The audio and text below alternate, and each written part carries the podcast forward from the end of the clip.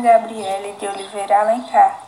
Nesse episódio do podcast As Barbas do Imperador, irei apresentar uma síntese do capítulo 9, o voluntário número 1.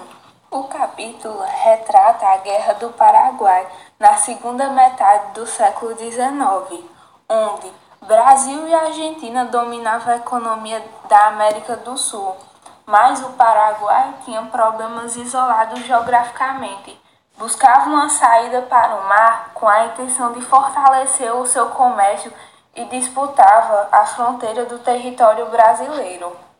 O Brasil prometia invadir o Uruguai para colocar Venâncio Flores, do Partido Colorado, no poder, com o apoio da Argentina. O presidente ditador do Paraguai achava que os planos de extensão do seu país estavam ameaçados e resolveu agir capturando o navio brasileiro que levava o futuro presidente da província do Mato Grosso. Em seguida, decidiu atacar algumas cidades do Mato Grosso, declarando assim guerra ao Brasil. Alguns meses depois, invadiu a cidade de Corrientes, na Argentina, e também declarou guerra.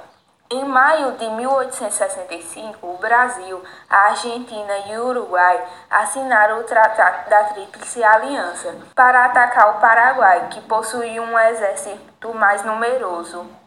O Brasil é obrigado a fazer a propaganda de recrutamento para as pessoas se alistarem. Dom Pedro, para incentivar as pessoas a se alistarem, se voluntariza para ser o primeiro voluntário. Para os escravos que se alistavam, a recompensa era sua carta de alforria.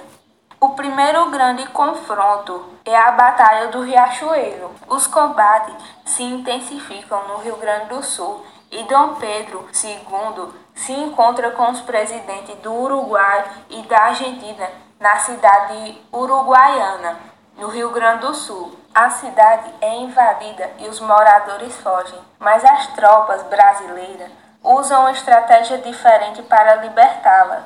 Bloqueiam as estradas para que não possa chegar alimento para as tropas que ali estão. Os soldados capturados passam a integrar o exército do Brasil, da Argentina e do Uruguai. Aos poucos, as forças aliadas, comandadas pelo general Manuel Luiz Osório, começam a invadir o Paraguai. A Batalha de Tuiuti é a mais sangrenta da história da América do Sul. Em poucas horas, cerca de 8 mil mortos e 12 mil feridos. Apesar da guerra ter terminado em 1869, o exército brasileiro ainda continuou na, no território paraguai procurando Solano Lopes, isso não trouxe uma boa imagem para o Brasil nem para Dom Pedro II, já que a guerra te teria terminado há quase um ano e os soldados estavam muito cansados de toda a guerra sangrenta que já tinha havido acontecer, fora os outros gastos que mais esse um ano conteve. Os principais impactos que o Brasil sofreu foi a delimitação do território no oeste do país. Já para o Duque de Caxias, que foi um dos principais responsáveis por trazer a vitória ao Brasil, recebeu exatamente o título de Duque por essa participação.